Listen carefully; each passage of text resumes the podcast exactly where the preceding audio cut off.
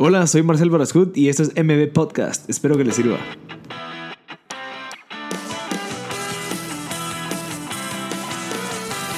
A todos, gracias por sintonizar MB Podcast. Este es el episodio número 41 con Juan Diego Blas, que, que la verdad es una historia bien, inspiracional eh, y súper divertida, como, como todos los temas que tocamos en este episodio. Creo que Juan Diego está eh, teniendo un impacto bien positivo eh, en la niñez de, Guatemala. Obviamente su ejemplo, eh, la trayectoria que él ha tenido a pesar de las dificultades, creo que es algo de admirar. Eh, el, impacto positivo que está teniendo en los niños es de la perspectiva que él tiene de los atletas en Guatemala y incluso él comparte la, importancia de su filosofía con los demás países, de que los medallistas, los deportistas deberían de ser un ejemplo como mentores, en cierta manera, a los niños del país. O sea, yo he escuchado historias de, deportistas, eh, obviamente tal vez no de la ciudad, que están afuera de, de los alrededores, en otros departamentos de Guatemala, que han tenido que tomar una decisión, si van con sus amigos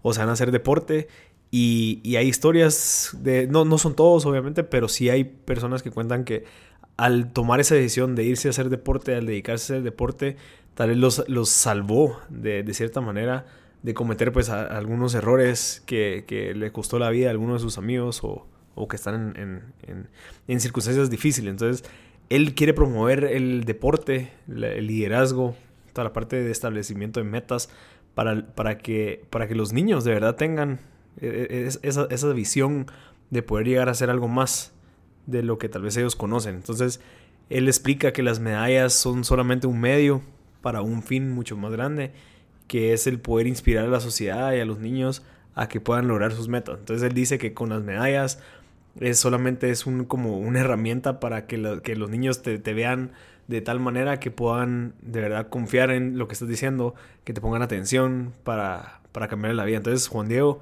Muchas gracias por tu tiempo, creo que fue súper valioso lo que, lo que hablamos y espero que de verdad toques vidas con este episodio. Les recuerdo que tenemos el, nuevo proyecto de, la empresa Envy Media, donde podemos apoyar a los emprendedores a crear sus propios podcasts, darles espacios de grabación, toda la parte de la asesoría, toda la parte de la distribución. Eh, ya tenemos un espacio en zona 15 donde puede venir a grabar la gente con equipo profesional. Le hacemos toda la parte del famoso back office donde es esa curva de, aprendizaje de unos seis meses que se, se, las evitamos realmente. El hecho de que no tengas que pensar cómo vas a distribuir, cómo vas a tener que ver, comprar el equipo, que cómo lo producís, que cómo lo editas. Nosotros ya te hacemos todo ese trabajo para que solo te dediques a conseguir el contenido, que es lo que realmente importa al final de todo. Entonces, eh, sin dado caso tienen más dudas, pues nos pueden escribir a info.mpodcast.net y les deseamos lo mejor porque se gocen este episodio, creo que vale mucho la pena. Y como siempre recordarles que si en dado caso saben de alguien que le puede inspirar la historia de Juan Diego o cualquiera de las otras 40 personas que tenemos en el podcast, lo pueden compartir. Así que muchas gracias y les deseo lo mejor. Estamos grabando audio. Juan Diego, qué gustazo tenerte aquí en el estudio de mi podcast. No, hombre, a vos muchas gracias. Contento de estar por acá y he estado siguiendo ahí las transmisiones y todo. Y buenísimo, entonces, contento de que me hayas invitado por acá. No, hombre, claro que sí. Mira, ¿cómo estás? Bien, bien, todo bien. Regresando de Barcelona. Cabal, cabal, hace unos días. Duro, duro, la verdad, sí. Fuimos en el 2016 a, a Chile, entonces, en la Copa del Mundo, clasificamos a Barcelona. Entonces, ya los que iban a Barcelona, ya la verdad eran los, los, los, más fuertes. Me tocó en el grupo con Francia y con Italia. Francia quedó subcampeón del mundo en la categoría que yo quedé y quedó campeón del mundo absoluto. ¿ah? Son buenos los franceses. Y el italiano, que había un poco más de posibilidad, estuvo más parejo el partido. Pero el italiano es francés también, va. Entonces... y antes de entrar en detalles, ¿qué es el frontón? Bueno, el frontón, sí. Es un deporte poco conocido acá. Acá solo tenemos así canchas oficiales en el centro español. Ok. Solo hay dos ah, canchas. Porque es, es catalán. Es, o sea, el, frontón también se llama pelota vasca. Ok. Nació en los Países Vascos. La especialidad que jugamos acá, bueno, las dos especialidades. Una nació en México que se llama frontenis y la otra nació en Argentina que se llama paleta goma. Okay. Esas dos se juegan en la cancha que tenemos, que la cancha es por dimensiones. Entonces nuestra cancha es de 30 metros de largo. Como funciona es muy parecido, yo siempre digo que son primos del racket o del squash. Utilizamos una raqueta y una pelota de hule, La raqueta del front tenis es una raqueta de tenis tal cual, se le pone un doble encordado, nada más para que no se reviente tan rápido. Y la paleta goma sí es una pala de madera laminada, delgadita, y las bolas son de hule que rebotan bastante. ¿Y esa, ¿Y esa paleta no tiene hoyos para que pase el aire o es...? Es, ah, sólida, ajá, es toda sólida, pero no es muy pesada, pesan como 400 gramos más o menos. Entonces ese se juega en individual y el front tenis en parejas. Y la idea es, como te digo, como parecido al squash y al racket, solo puede rebotar una vez en el piso, se le puede dar de aire y la idea es ponerla lejos de donde está el otro ¿ah? y que el otro no llegue o que dé dos rebotes y siempre le tenés que dar a la pared enfrente. ¿verdad? Tenemos una línea a 60 centímetros de la parte de abajo de, de la pared que es, le llamamos la chapa, que tiene que dar arriba de eso. Si pega abajo de eso. Y se juegan dos muy sets. similar a squash y Muy similar, se juegan dos sets a 15 puntos. Si empatas 1-1, te das un tercero a 10. Pero así es más o menos. Y, digamos, si en dado, como me dijiste que solo hay en el centro español y en el otro lugar, ¿cuál es el otro lugar? No, es que hay, mira, hay un chalet privado de un señor en Amatitlán, no la usan. Hay una en un Opus Dei, pero tiene la pared de atrás más baja y el piso está cholado. Entonces, realmente las, las únicas que se pueden jugar bien es en, en el centro español. Son dos canchas, pero están las dos en el centro español. Como, como hay tan pocas, ¿cómo te enteraste de ese deporte a los 14 fue que, que, empezaste. Pues mira, yo iba desde pequeño porque mi papá, mi papá juega desde los 18, mi papá ah, nació en Barcelona. Ah, está bien. Entonces conoció todo el tema del frontón allá. Aquí justamente los que papá trajeron. Fue que vino, Entonces mi papá vino acá y desde chavito me llevaba. Con el tema de la prótesis, pues que, que, que nací que con la ausencia congénita de peroné, mis papás me metieron a un montón de deportes, pero siempre iba al frontón. Y sí, más o menos 13, 12, 13 por ahí, ya me dediqué solo al, frontón de lleno. ¿ah? Ok, mira, ahí esta ausencia del, del qué es? Congénita, de, nacimiento, pues, del peroné. Ah, que no nací con, no tengo el hueso ese del peroné en mi pierna derecha. Nací con un piecito pequeño, que, pero bastante más corto que la otra pierna. Entonces a mis papás les dieron dos opciones, ¿verdad? De que había una tendencia un poco loca que era de que como si tenía piecito, írmelo estirando y haciendo injertos de piel.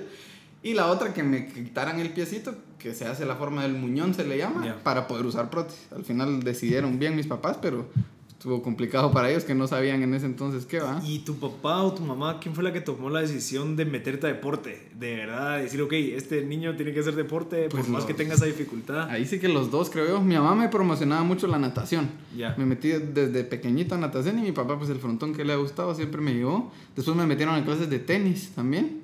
Pero siempre fue de los dos, ¿va? Y mi papá es músico, entonces me metió a clases también de guitarra al principio. Sí, porque también sos parte del grupo Aire Gurú. Sí, bueno, ahí toco percusiones ahí con, con, con aquellos. sí, ajá, yo trato de mantenerme inquieto, pero sí todo eso de que mis papás se hayan involucrado tanto y todo fue lo que me ayudó también en parte a superar ese, ese problema, pues que al principio como todo niño, pues costó un poco. ¿En qué momento te diste cuenta, digamos, de que, ok, tengo esta no sé, tal vez, ¿cómo, cómo le podemos discapacidad, discapacidad, discapacidad, ¿En qué momento te diste cuenta y dijiste, ok, me toca hacerle ganas o cómo salgo, cómo salgo sí, adelante? Pues mira, de, pequeño no me gustaba mucho. ¿ah? De, de, pequeño los niños, ya sabes cómo son, pues no, no por mala onda, pero cuando se me quedaban viendo o que me señalaban que no tenía pierna, pues toda la infancia pues no la pasé mal porque nunca se portaron así súper mal conmigo, pero no estaba contento, digamos.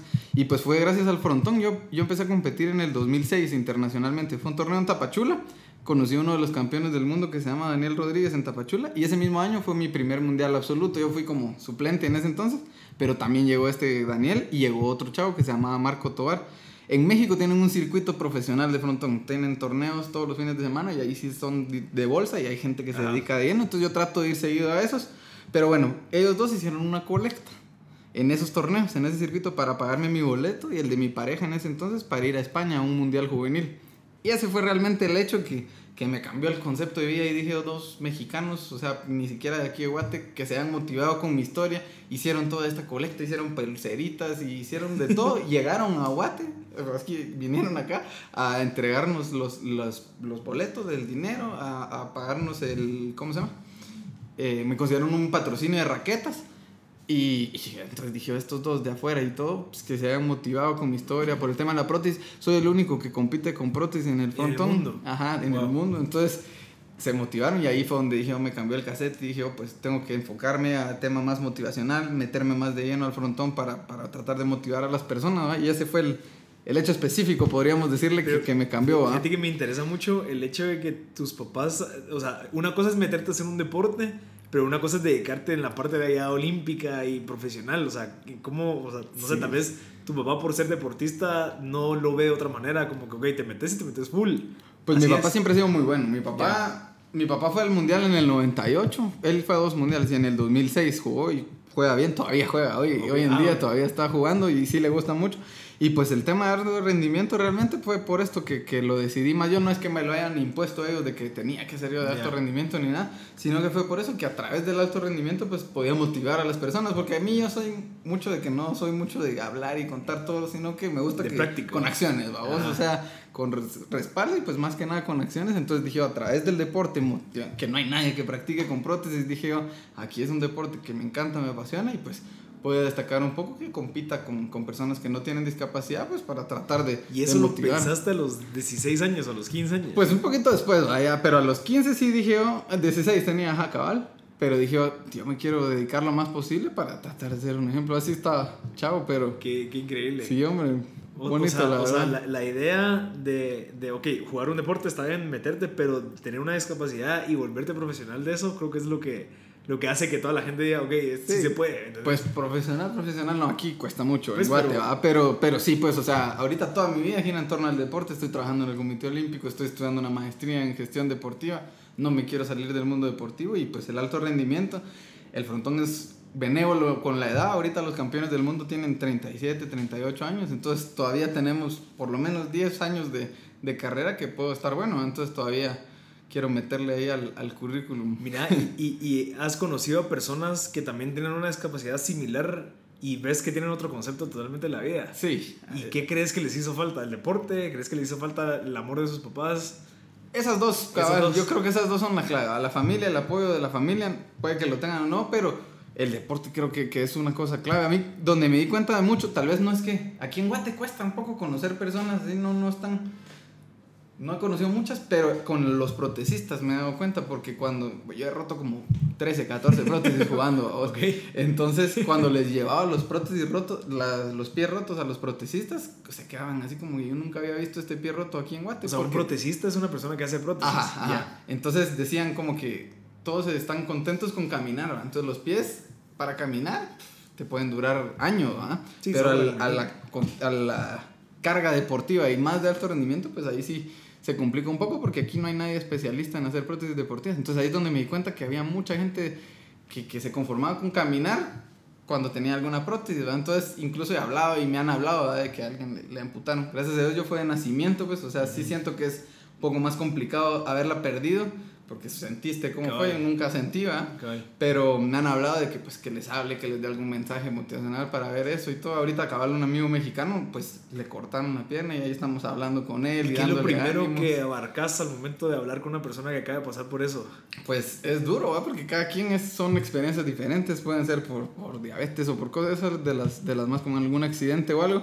Pues yo les cuento más que nada mi historia, ¿va? Y a través de que motivarlos pues de que al final por algo pasan las cosas, ¿verdad? Entonces puede ser que no haya sido muy bueno en ese momento, pero pueden venir una serie de cosas que si no hubiera pasado eso, no estarían haciendo las cosas. En mi caso yo estoy seguro que no estaría haciendo tantos mundiales o no estaría tan involucrado en el deporte como medio de desarrollo social o no sé, si hubiera nacido completo dirían, estaría haciendo otras cosas, entonces motivarlos de que por algo pasaron las cosas y como seres con discapacidad, digamos, o con una prótesis, podemos ser como que aún más motivadores, no solo para personas con discapacidad, sino también para, para las personas en general. Pero cabal, yo creo que ese consejo se lo puedes dar a cualquier persona a pesar de que no te hubiera una pérdida, porque el hecho de que vos, o sea, con la discapacidad estés queriendo ayudar a mucha gente, la gente que, que no tiene tal vez una discapacidad también tiene que inspirarse a decir, yo también quiero seguir, no sé, es parte, esa es parte, cabal, esa es parte de la idea, porque igual, aunque no tengan discapacidad, hay mucha gente que es bastante negativa y todo. Yo siempre he tratado de ser muy positivo y muy eso. Entonces, eso me han dicho, hay, hay personas, o por ejemplo, ahorita fui a dar una charla motivacional a, a México y me, se me acercó un chavo y me dijo, después de la charla, que nos tomamos foto y todo, y que, que él siempre había querido hacer tenis y que no se había animado y que no se había animado y que dice que después de la charla esa que sí se iba a empezar a meter al tenis, que ya le empezó a ver el tema del deporte, entonces son esas pequeñas cositas que lo van llenando a uno de que por lo menos está impactando. Entonces esa es, esa es la misión que digo yo que tengo con la frase esa de que los límites están en la mente. No sé si leíste ahí en algún lado. Siempre trato de mantener esa frase como insignia. Porque al final, es cierto. Es cierto. O sea, si nosotros creemos que vamos a llegar hasta aquí, pues hasta ahí, vamos a llegar, no vamos a llegar más. Pero entonces promovernos a movernos más, a tener metas más ambiciosas y pues siempre con esfuerzo y con dedicación, pero las cosas se pueden hacer, ¿verdad? Siempre encontrando algo que nos apasione, es lo que le digo yo a la gente, que si algo te gusta, sea lo que sea, metele, así como tu podcast, vos puede que al principio haya sido complicado, ahorita ya va re bien y seguro va a ser mucho mejor, pero si es algo que nos gusta, lo hacemos con ganas, lo hacemos bien y pues las cosas se van a ir dando. Pero también, también buscar las cosas, o sea, hay veces de que tal vez vos encontraste el frontón por tus papás. Cabal. Pero ¿qué hubiera pasado si no lo hubieras encontrado? Eh, pero igual, ¿será que hubieras tenido la misma gana de querer? Sí. Porque yo creo que también el, la búsqueda de, de, de, tu pasión es algo que es, es, primordial porque no todos salimos con nada. A mí me, no, vos tenés que encontrar de búsqueda. Entonces, lo que creo que a mí me ha servido porque yo lo acabo de descubrir 28 años después, Entonces, eh, es estar abierto a y al decir que sí, al, ok, quiero probar a hacer esto, mirad, me invitan a hacer algo, ok, voy a ver,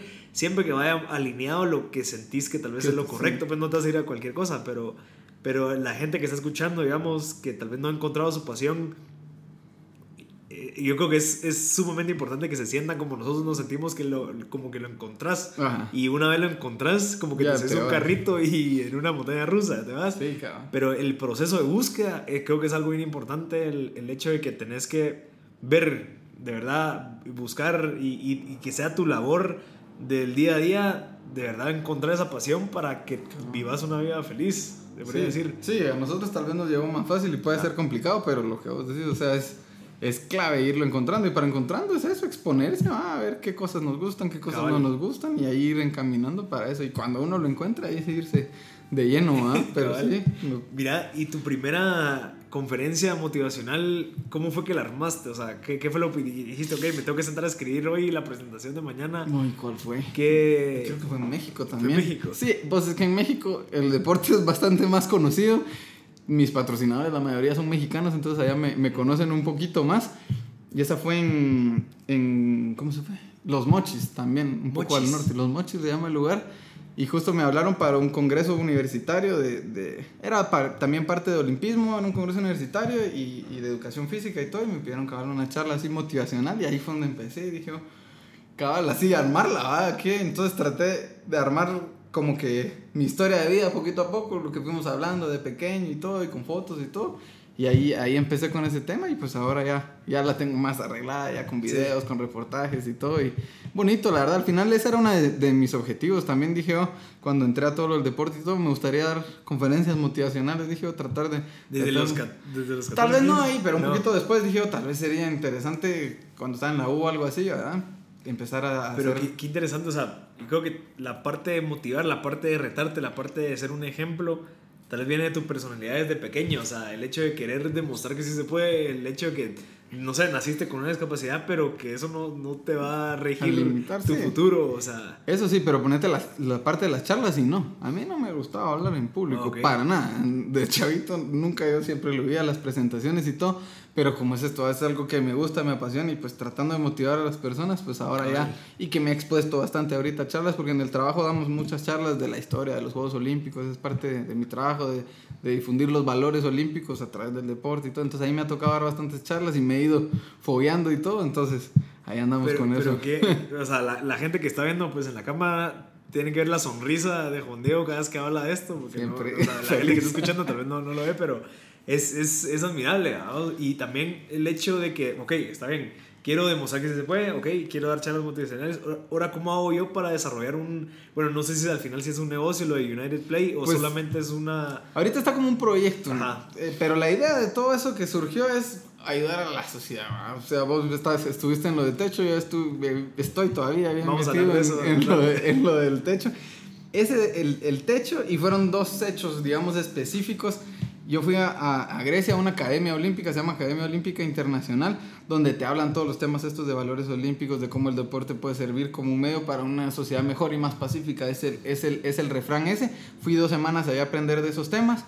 Y luego, como seis meses después, fui a un campamento de las Naciones Unidas del deporte como medio de desarrollo social, o deporte para el desarrollo de la paz se llama.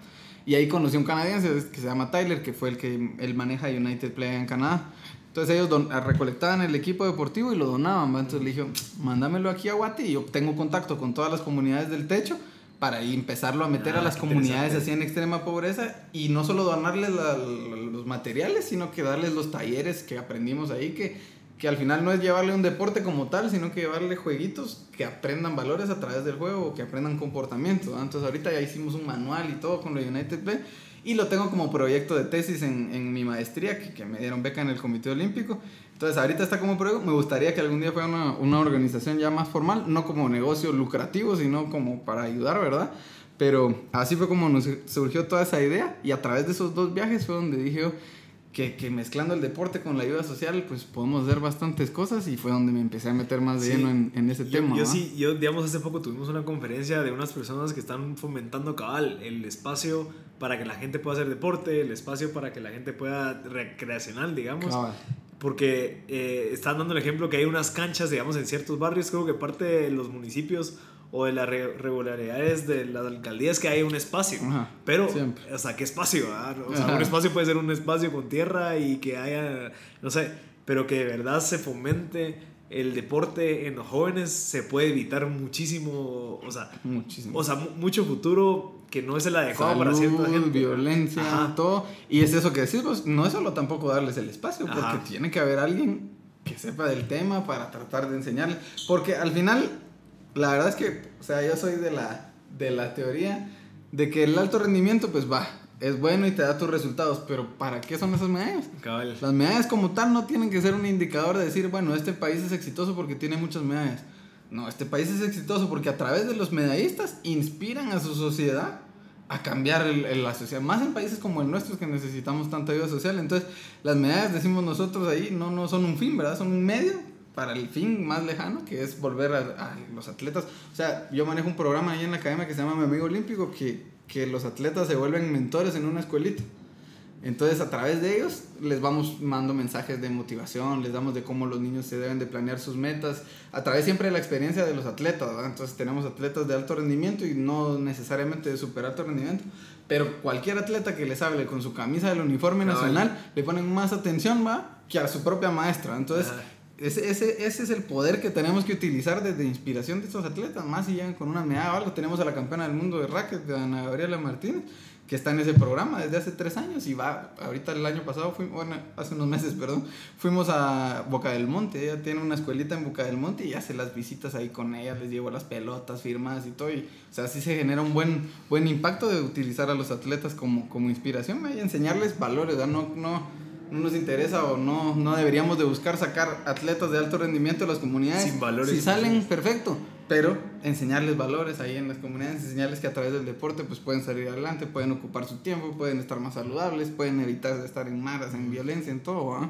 Entonces por ahí... El... Y estoy seguro que conoces a Juan Reyes. Sí. Es el campeón ah, de, boxeo, sí, con aquel estuvimos, fuimos a dar una charla una vez en... La historia de él es, increíble también. Sí. Él también tuvo la, la, decisión, él tomó la decisión de, ok, me voy a meter al deporte y ahorita creo que las personas con las que él se juntaba tal vez, no sé, están en fuga o, esos detalles ya no me los...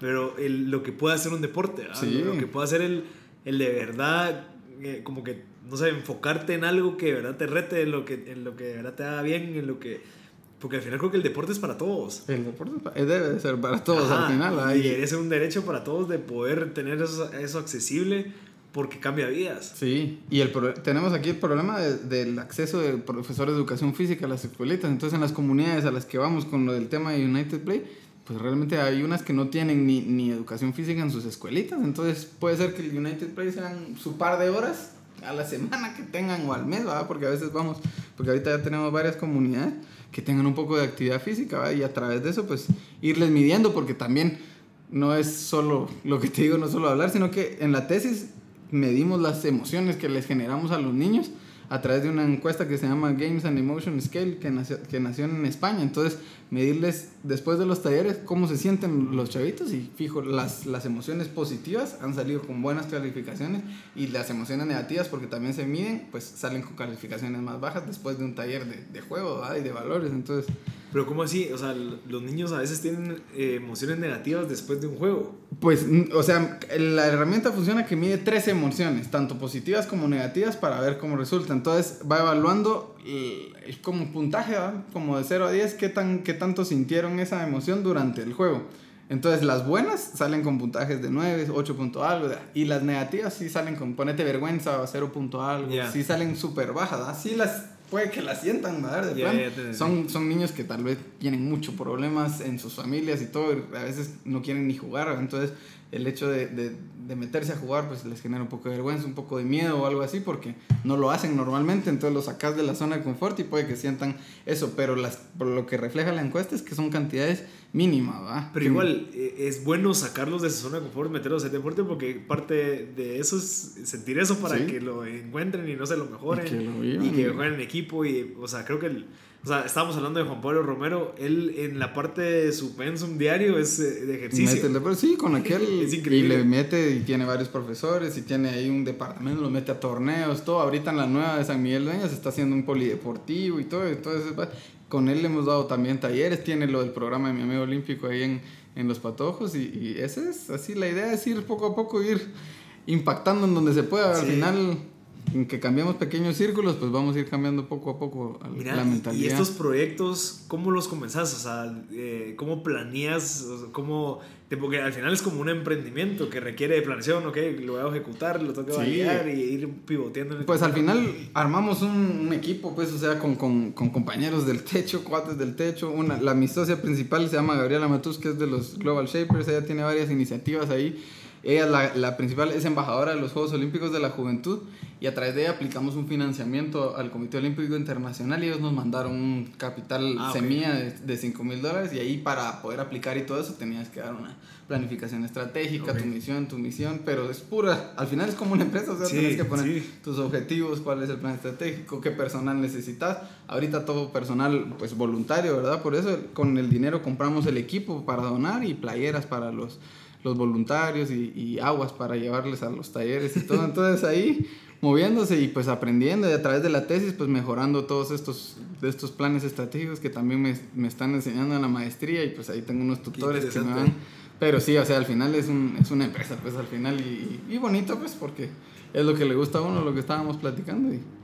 Mira, tengo un montón de preguntas que me han surgido ahorita, eh, pero quisiera regresar un poquito a tu juventud, o sea digamos, ¿cuándo fue el primer momento en que, ok, te dieron la prótesis y dijiste, ok, tengo que aprender a usar esto? O sea, asumo que no fue desde chiquito, chiquito. Sí, sí, ah, fue súper chiquito. Yo no me acuerdo, pero me contaron que fue a los 10 meses. Cuando tenía 10 ah, meses me hicieron mi pequeña, mi primera prótesis. Pero ¿por qué si no caminas a esa... Para irse acostumbrando, decían y todo. Yo caminé al año y un mes, o sea, pasé dos, tres meses con, con una prótesis, pues tratando de gatear y todo, y empecé a caminar. Y de ahí, pues todo el tiempo, porque conforme vas creciendo, te van cambiando la prótesis por, por la estatura, pero realmente sí no me recuerdo. ¿va? Yo tengo algunos recuerdos ahí chistosos de que hubo una jugando foot como a los 6, 7 años.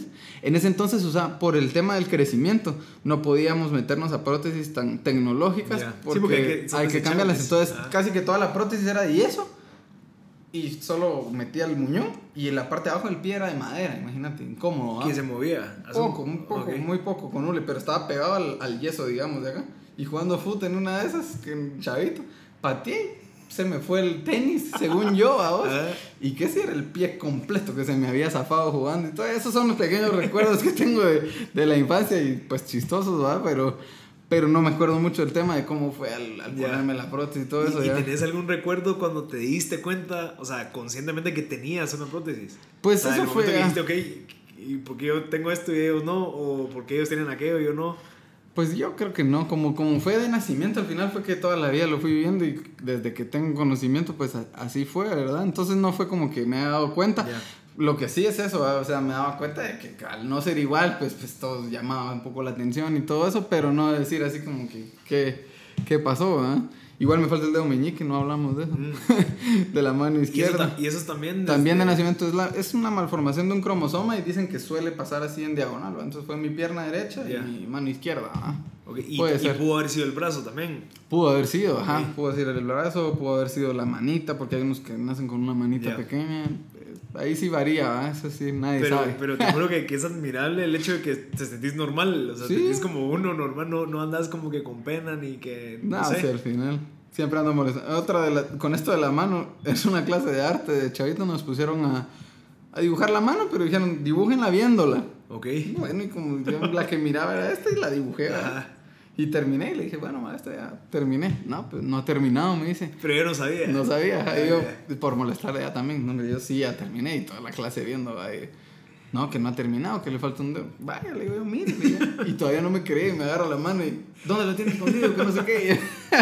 y así va. Entonces yo he estado ya, después de que lo superé con todo el tema del deporte, pues me gusta hacer bromas y me gusta andar molestando con eso y pues para que la gente, porque yo a veces siento que a la gente hasta como le da más pena o le incomoda como que preguntarme y pues al hecho de que, que estoy haciendo bromas o algo, pues ya se animan más a, averiguar qué, qué, por qué nací así o qué. Porque miren una buena actitud, ¿verdad? Pues me, me, parece muy increíble. Mira, alguna característica que vos tenías cuando, tenía, cuando eras niño, o sea, tenías liderazgo, digamos, ahorita que fomentas el liderazgo, toda la parte del deporte, asumo que si trabajas en equipo, pues tenés que ser, tener esas habilidades. ¿Te, te recuerdas alguna que te diferenciaba? Que pues, tus papás te dicen, ah, vos eras así. Sí, inquieto. Eso siempre me dijeron mis papás que, que, era inquieto y pues lo mantengo hasta ahora. Trato de estar siempre, siempre activo con, con las cosas del deporte, de la música.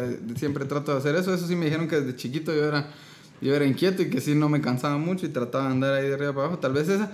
Y pues con el liderazgo, tal vez un poco, que organizábamos así cosas y todo de chavitos, pues la verdad es que yo tengo muy mala memoria, eso sí. Te digo, ya, ya no sé hacer las preguntas de chiquito, no me acuerdo mucho. Soy malísimo, la verdad. Y a veces hasta me molestan de que, que cosas recientes ni me acuerdo. Entonces, pero yo me recuerdo más o menos de, de esas dos. Ok, interesante. Mira, ¿de dónde surge esta pasión por techo? O sea, ¿cómo fue que te diste, cómo te enteraste? Por, por una mía, al final fue por ah. una mía de la U, que se llama María René, que ahorita trabaja ahí es directora, y también mi mejor cuate de la U, ahorita es el del director social, y pues con ellos nos invitaron un día a ir ahí a un campamento. ¿Qué es lo que te gusta? Pues el hecho de que, de cuando fui, a vos, o sea, cuando fui, yo dije, bueno, vamos a ir a ayudar a, a, las familias a construirle su casa.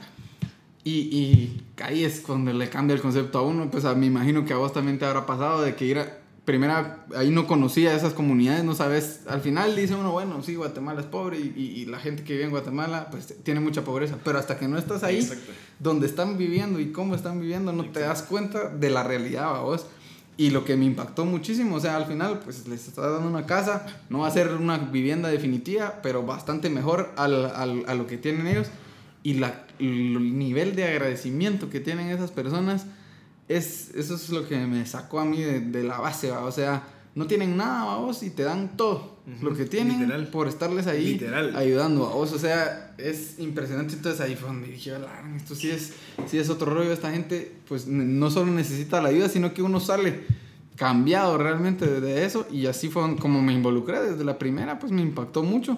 Y poco a poco me fui involucrando más. Y pues ya después estuve a cargo de, de un par de escuelas y todo. Y ya te metes más desde, desde el principio de todos los procesos y todo y conoces a las familias y es otro nivel, pues, o sea, lo que le digo yo a la gente, o sea, si nosotros fuéramos así agradecidos con alguien que nos ayuda, le tendríamos que dar nuestro carro, le tendríamos que casi que dar el apartamento, o sea, si lo pones en porcentaje de las cosas que tenés, o sea, es, para que la gente lo dimensione, o sea, matan a sus gallinas para darte de comer, que las gallinas son valiosas, son valiosas para ellos, las venden normalmente, y las unos que otra construcción que fui se fueron caminando dos horas al pueblo más cercano, digamos, a comprar carne asada que no, llevaban años de no comer y nos hicieron un churrasco a nosotros y, o sea, es, es otro rollo, entonces ahí fue donde me involucré tanto y y sí se concientiza uno y aprende mucho uno a después a ser más agradecido con las cosas. Al final, eso fue la lección primordial del techo, hay que ser agradecido con las cosas que tenemos dados. Fíjate que yo aprendí mucho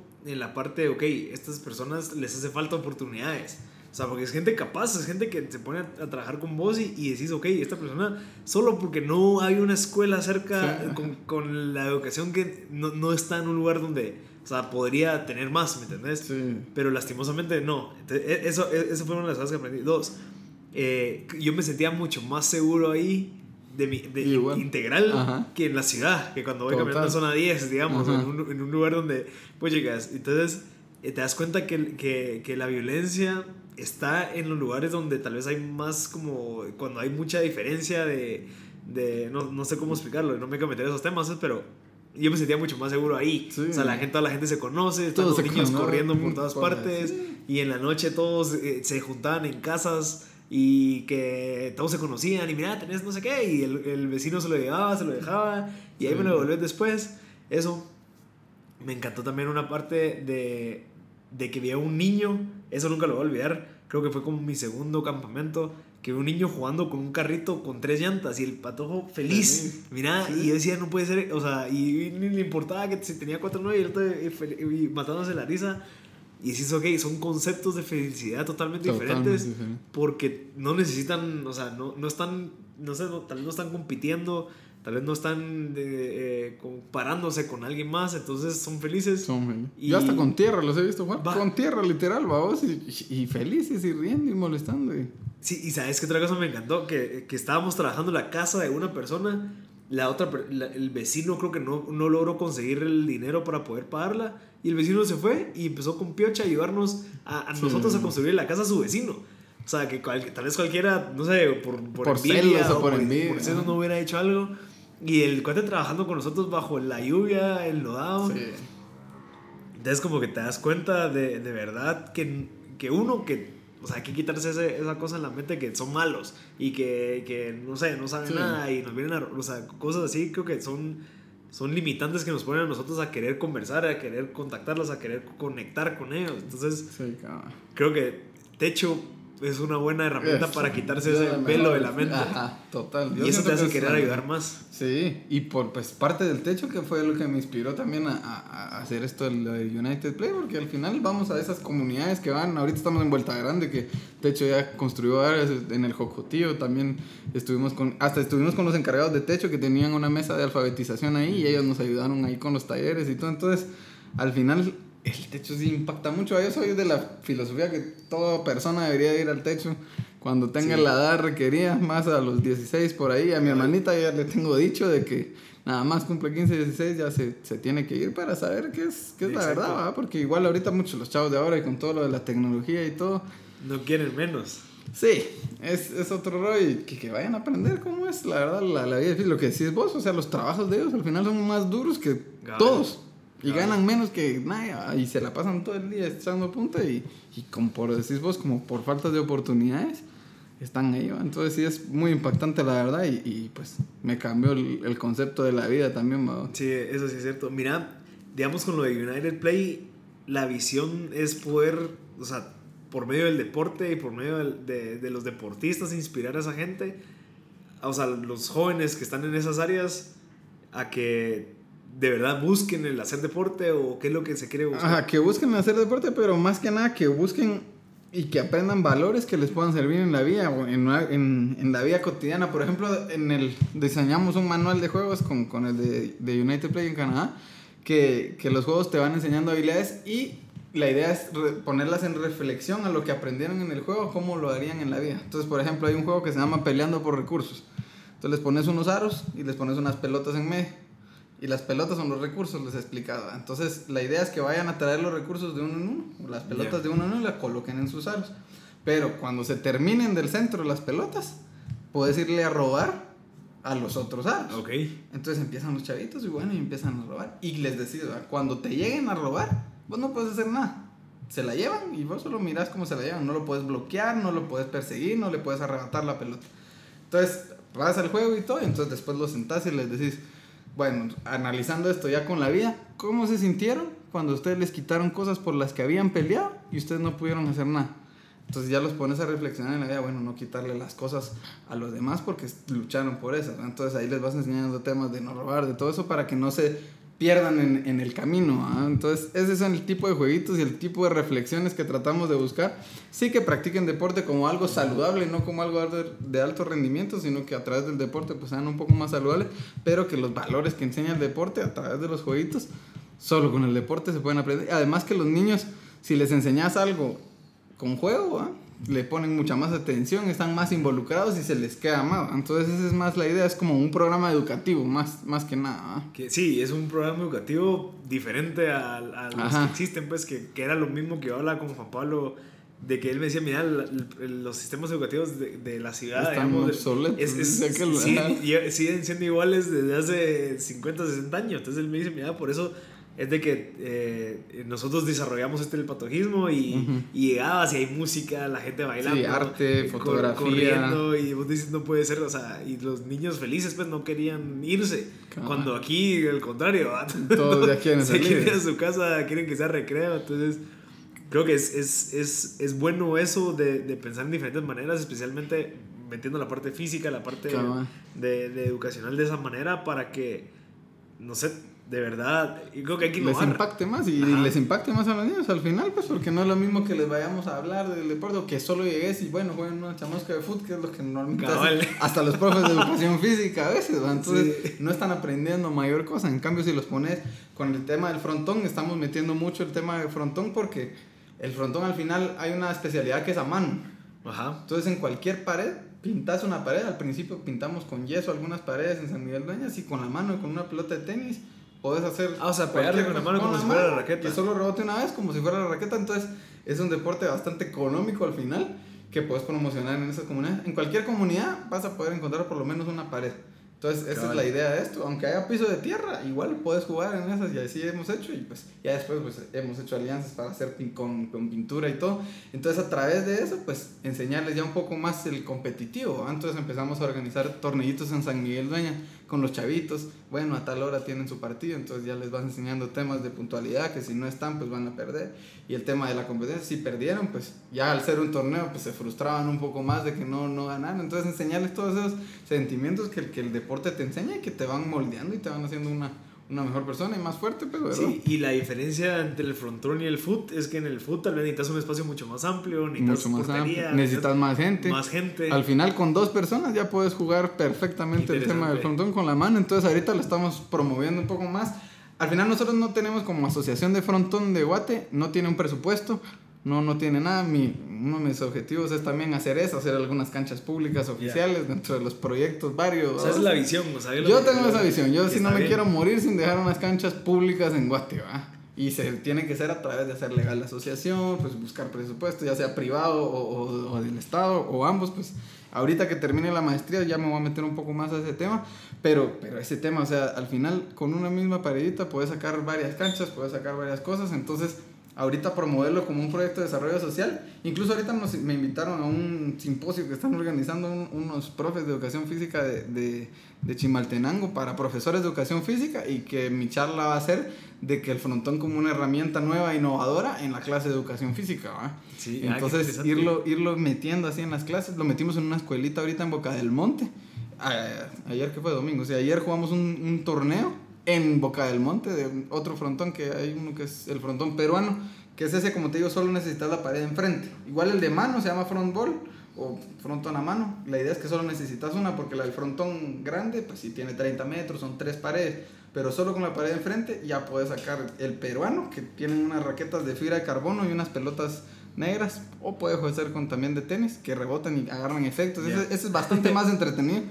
Y el de la mano que también, o sea, lo juega cualquiera, ¿verdad? Entonces pintamos esas canchitas y ahí estamos tratando de, irlo metiendo, ¿verdad? Mira, qué interesante porque ahorita me surge la duda de qué es, o sea, tu, tu visión es darle a los, a los niños, darle a, los jóvenes opciones de deporte para que puedan aprender de esto, pero ¿por qué no es hacer dinero? Digamos, como mucha gente, que, es, que, es lo que... ¿Por qué no? Ajá, o sea, ¿por qué, por qué tú, o sea, no, no es como que te esté cuestionando el por qué malo, sino que es como que quiero entender cómo es que una persona de verdad puede, de verdad que su visión sea el darle deporte, el acceso al deporte a los niños y no enfocarse, ok, yo quiero tener esto y hacer aquello. Pues yo creo que fue por eso de, lo del techo al final, o sea, esa gente lo necesita y, y, ¿por qué vas a querer lucrar? O sea, al final uno está viviendo bien en lo que cabe, este, pues tenemos nuestro trabajo, gracias a Dios y todo, entonces todos esos proyectos yo realmente no, ¿para qué buscar el fin de lucro? Yo la verdad es que hay un tema que se llama emprendimientos sociales, no sé si eso oído. Entonces,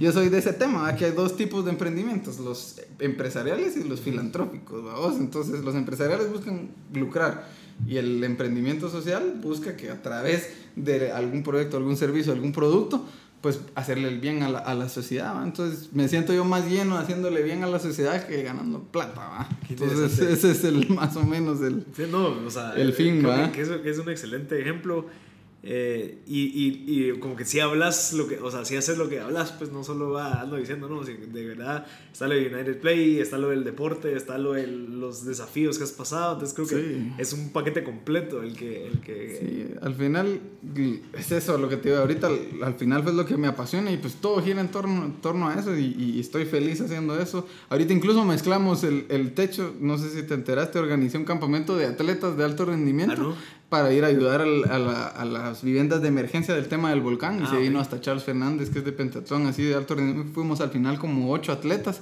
Entonces los del techo pues me dieron cupos específicos para los atletas y todo el Entonces ir combinando todas esas cosas, siempre con medio de, de, ayudar a las personas. interesante. Wow. Sí. Qué, qué, qué, bueno que estés haciendo esas iniciativas. Mira, ¿has tenido algún momento donde has tenido miedo? O sea, que te recuerdes y digas este momento. O sea, miedo. Ajá ¿Y cómo lo superaste? ¿Qué, ¿Qué, fue lo que pensaste? Pues miedo como tal, tal. Bueno, sí, es que fue más tema de frustración y miedo después, digamos, porque hubo una época en que, que estaba con todo el tema de, lo de las prótesis y en como cuatro meses rompí como cuatro o cinco prótesis. Las prótesis son carísimas. Una buena prótesis deportiva tiene que andar rondando en 3 mil y 5 mil dólares. Durísimo, durísimo. No entiendo cómo pueden valer casi que lo de un carro. No me cabe en la cabeza como una necesidad se vuelve algo lucrativo. Entonces, bueno, pero no nos vamos a meter aquí.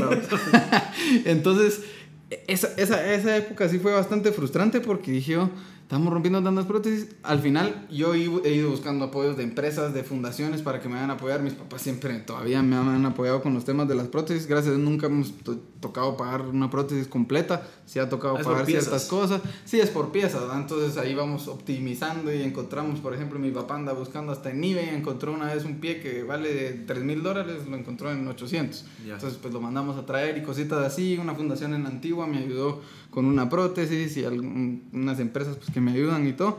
Y, pero entonces ahí sí, después de esas, sí me quedó miedo de, de, de, jugar y que se me rompiera porque hubo un punto en que yo, si sigo con tanto alto rendimiento y todo, romper tantas prótesis al final no va a ser rentable. Y en, en Guate no hay nadie que, que se hiciera cargo, digamos, de, que si se me rompe, pues toca esto. Ahorita, gracias a Dios, tengo una fundación en Estados ah, Unidos que vinieron. Ahorita este año fue el, el, primer, la primera vez, me contactaron ahí, conocí a una persona, me contactó y todo, y me, me, regalaron dos ahorita. Entonces, ahorita es la primera vez en toda mi vida que tengo dos prótesis, entonces tengo hasta de repuesto. Las otras se me han roto y me ha tocado salir saltando en un pie de la cancha. entonces, ese fue tal vez el, el mayor miedo de, de cuando no tenía a esta fundación de que si se rompían, pues ya no iba a poder tener a la siguiente, Entonces, frustrante ¿Cómo fue que pasaste? O sea, ¿cómo fue que, no, voy a seguir entrenando? ¿Qué fue lo...? Sí, al final son esos momentos y al final dije, pues, lo que te digo, a mí me gusta con acciones y, y, una de mis metas es ser de, las, de los atletas que más mundiales ha participado a nivel general, vos, de los campeones del mundo y ¿Cuántos llevas? Llevo cuatro absolutos. Ajá. ¿Qué significa absolutos? Absolutos son cada cuatro años, como los del fútbol. Mundial... Ajá, es el mundial más importante, entonces son cada cuatro años, porque aparte de Copas del Mundo. Antes del mundial absoluto clasificaban cuatro a las Copas del Mundo. Ok. Ahora, de las Copas del Mundo, clasificas a los mundiales. Ok.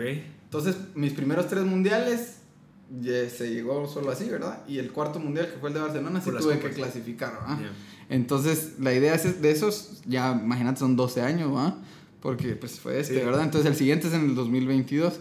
Y pues son pocos atletas en general a nivel mundial que llevan 5, 6 mundiales, he visto que llevan, pero ya van, ya no están yendo, digamos, a competir, sino que fueron a 6 mundiales en su vida, ¿va? Bueno, y no tienen una discapacidad. Y no tienen discapacidad. ah, entonces, ganando, ahí, esa es una, es una de las, de las metas, ¿va? Con el tema de los de los mundiales. Entonces dije yo, si me retiro con todo este tema, pues no voy a poder cumplir con las acciones que, que, que a mí me gusta demostrar. Entonces, pues seguir adelante y, y, demostrarles si yo estoy diciendo que los límites están en la mente y me limito a que porque se me están rompiendo me voy a salir. Entonces dije, no estoy cumpliendo con lo que digo. Entonces, por ahí fue que, que, que decidí seguir, ¿verdad? Y, y pues ahora, gracias a Dios que se dio lo de la fundación, ya estoy bastante tranquilo y cubierto en ese aspecto. ¿no? Mira, ¿y qué crees que es lo que te diferencia a vos de un deportista que está igual de alto rendimiento, pero que no ha llegado a un mundial?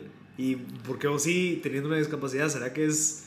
Aquí es falta de participación también. O sea, como te dije que está en, en, una cancha, o sea, en un club privado, habemos 30, 40 atletas. Entonces, no es tan complicado mantenerse, digamos, en, en, el top, pero lo que toca es mucho fogueo internacional. Aquí no tenemos entrenador.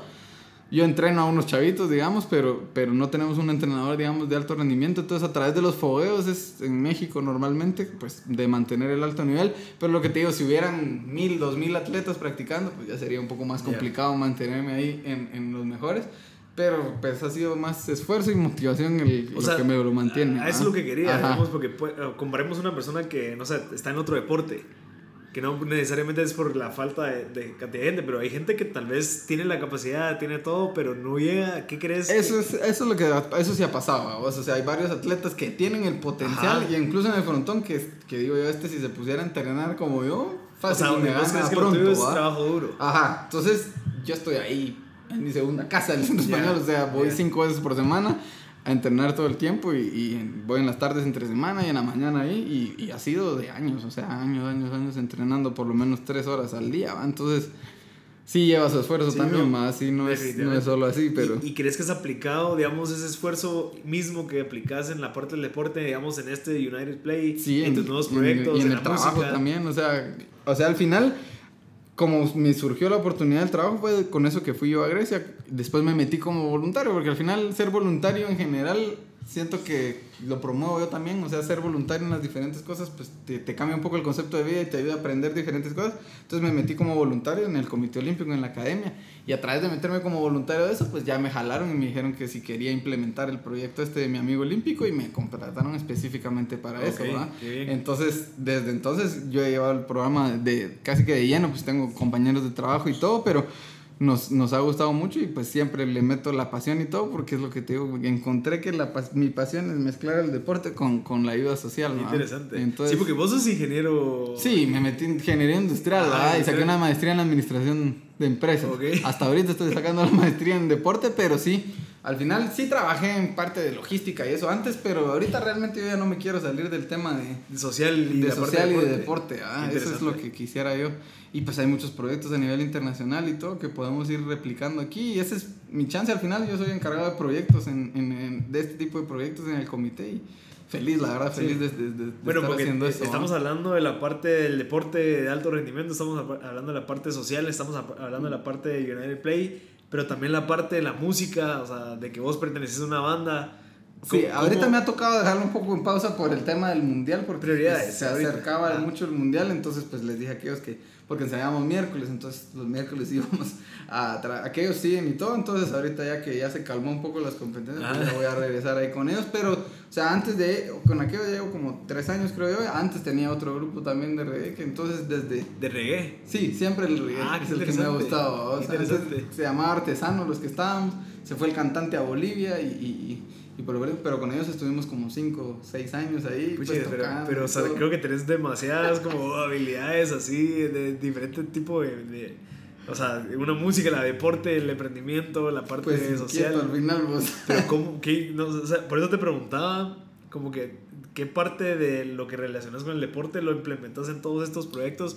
Para llevarlos a cabo y de verdad hacerlos bien. Sí, yo creo que es todo eso que te digo, que al, final el deporte me ha enseñado muchísimas cosas, entre la disciplina y todo, entonces al final si algo nos gusta, pues llevarlo con disciplina y, haciéndolo pues lo mejor que uno puede, pues lo va sacando. Entonces yo siento que sí, el deporte pues me ayudó a formarme mucho como persona y tal vez pues por parte soy tan, tan así, pero yo siento que el principal es la prótesis, la prótesis es lo que más me motiva a mí a a tratar de, de, hacer todas estas cosas, que me vean que estoy activo y todo. Y, sí, la, idea tal vez es demostrar por el ejemplo que sí se puede. Ajá, o sea, que eso los límites es, Eso es lo que me motiva. O sea, pues por eso también hasta aparte lo de la música también, ¿no? Porque, Ajá, que viene porque hay mucha gente que te dice que no tengo tiempo para esto, que, que del trabajo a su casa y ya está. O, y hubo una época que estaba trabajando, estudiando de la música, el, deporte. todo. Entonces, pues se puede. con una buena administración de tiempo, que eso sí creo que, que, que, que, me ha ido bastante bien con el tema de administración de tiempo. Todos me dicen que, que cómo hago para que me dé tiempo en todo. Pues al final no sé, pues me voy programando y todo, pero creo que es una de, mis virtudes que logro pues programarme bien con los tiempos y pues demostrar eso, de que al final si uno quiere hacer las cosas, pues se puede, Pues perfecto, mira, Diego, Juan Diego, creo que para terminar me gustaría saber dos cosas. Uno, ¿qué libro crees que te ha acompañado durante esta trayectoria y crees que te cambió la vida y que te ayudó a tener este, este optimismo, esta gana de, comerse al mundo. ¿Qué, qué libro? ¿Tenés alguno? soy malo con los libros, la verdad. ¿O qué recurso? Puede ser que sea una persona, alguien que quiera recomendar. Pues fueron lo que te dije, de estos dos, de, dos personas mexicanos y todo. Libros, he leído algunos, pero realmente no, no, no me ha impactado mucho, o sea, no, no he encontrado algo así. Yo quiero escribir un libro, no soy tanto de leer yo, pero sí me gustaría contar. Empecé un blog de La vida en un pie, le llamo yo.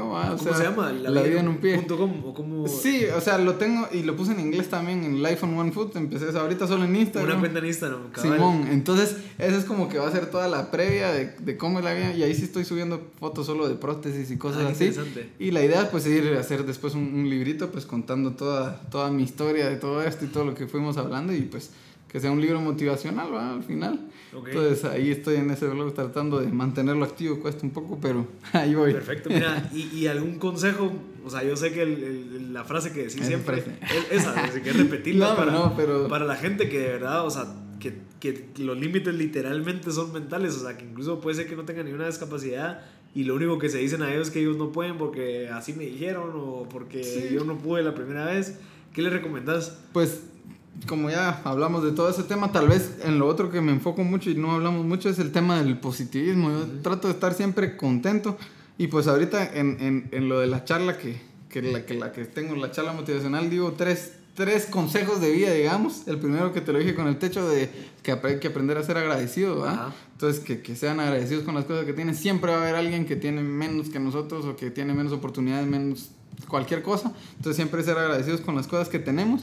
El segundo que puse ahí es, es eso, tratar de vivir una vida feliz. Yo, yo he tratado de vivir siempre positivo, de ser feliz. Y el tercer pilar, digamos, que puse yo, que eran como mis políticas de vida, era el tema del trabajo social, ayudar siempre a nuestro prójimo y cumpliendo pues con esas tres cosas siento que la motivación de cualquier persona puede, puede cambiar bastante. Entonces es, es, mental al final, pero pues que lo lleven a, la acción al ¿Y vos crees que es, es, en ese orden? O sea, primero todo, para poder ser positivo, tenés que estar agradecido. Puede ser. No, la verdad es que no me he puesto a pensar en el orden, pero yo digo una cosa, cuando las haces sin pensar por algo lo pones uno en ese orden, ¿va? Yo los puse en ese orden, no sé por qué, pero. Yo creo que sí. En el inconsciente lleva algo, ¿va? No puede, no puede ser positivo y estar reprochando. Y Ajá. o sea, exacto. Que, de primero hay que ser agradecidos. Después ya puedes ser feliz. Ajá. De lo que tenés y Es como parte esa de la pirámide de necesidades de Maslow. Al final, la, la, al final es la autorrealización, Pero está bien en el orden, ¿va? Primero ser agradecidos, después seamos felices. Ya cuando somos felices y agradecidos, ayudemos a los demás. Ya estás en una posición. ya tienes que cosas que dar porque Correcto, si no sos feliz no puedes dar. Exacto, exacto. Perfecto. Buenísimo, Juan Diego. Mira, gracias en serio por tu tiempo. Y creo que sos una persona ejemplar, definitivamente. o sea, desde el momento que te vi, de la sonrisa, la gana, la gana de venir cuando hablamos por, para, para, coordinar la reunión, eh, creo que tu ejemplo de verdad inspira o sea, creo que inspira, no vas a creer, pero creo que inspira más a las personas que no tienen ninguna discapacidad y que no están haciendo nada para que de verdad se pongan y que se paren y digan, ok, si él pudo, yo también puedo hacer, o sea, todo lo mismo. Puedo ser depositista, puedo hacer mi emprendimiento, puedo ayudar a la gente. Entonces, creo que es un excelente ejemplo para esto y por eso te invitamos al podcast y muchísimas gracias por esta hora tan no, Muchas gracias por todas las palabras y por el espacio y pues a motivarte también a vos a seguir haciendo todo esto que la verdad está muy bueno y pues de verdad muchas gracias ahí por todo. Mira, ¿cómo te pueden encontrar la gente que está escuchando? Mira, en el S es Life on One Foot, se llama arroba Life on One Foot. Y, o sea, Instagram. Ah, en Instagram. Y en Facebook tengo una fanpage que se llama Juan Diego Blas. Ajá. Y digamos lo de United Play, ¿cómo lo Ah, o sea, United Play tenemos United Play Guatemala en Facebook. Y también está United Play Internacional porque al final hicimos una alianza para llevarlo a, a más países y estamos empezando a abrir en otros países. Entonces, United Play Guatemala, United Play Internacional.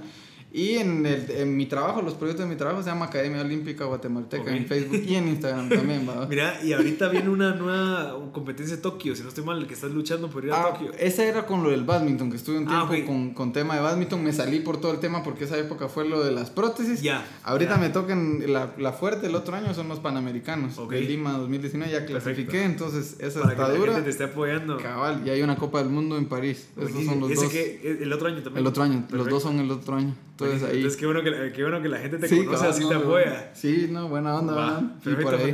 Va, pues, qué gracias. Gracias a todos por sintonizar M Podcast. Este fue el episodio número 41 con Juan Diego Blas. Espero que les haya gustado, que les haya servido, que hayan aprendido.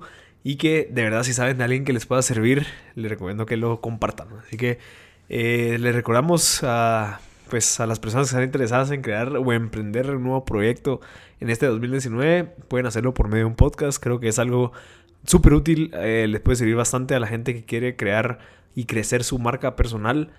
Entonces, eh, y obviamente no requiere tanto tiempo, puedes crear un podcast a la semana y eso por medio de seis meses ya tenés bastante contenido que te puede servir como credibilidad o validación para ciertas cosas, puedes compartir, usarlo como herramienta para profesores en este caso que quieran eh, pues tener herramientas de contenido para sus clases, lo pueden grabar antes, lo pueden distribuir para que pues que, que, que de verdad se, se, llamen o que la gente los considere como expertos. Entonces, eh, cualquier cosa nos pueden avisar. Eh, les recordamos el correo, es info.mpodcast.net y espero que les haya servido y que les haya gustado este episodio con Juan Diego.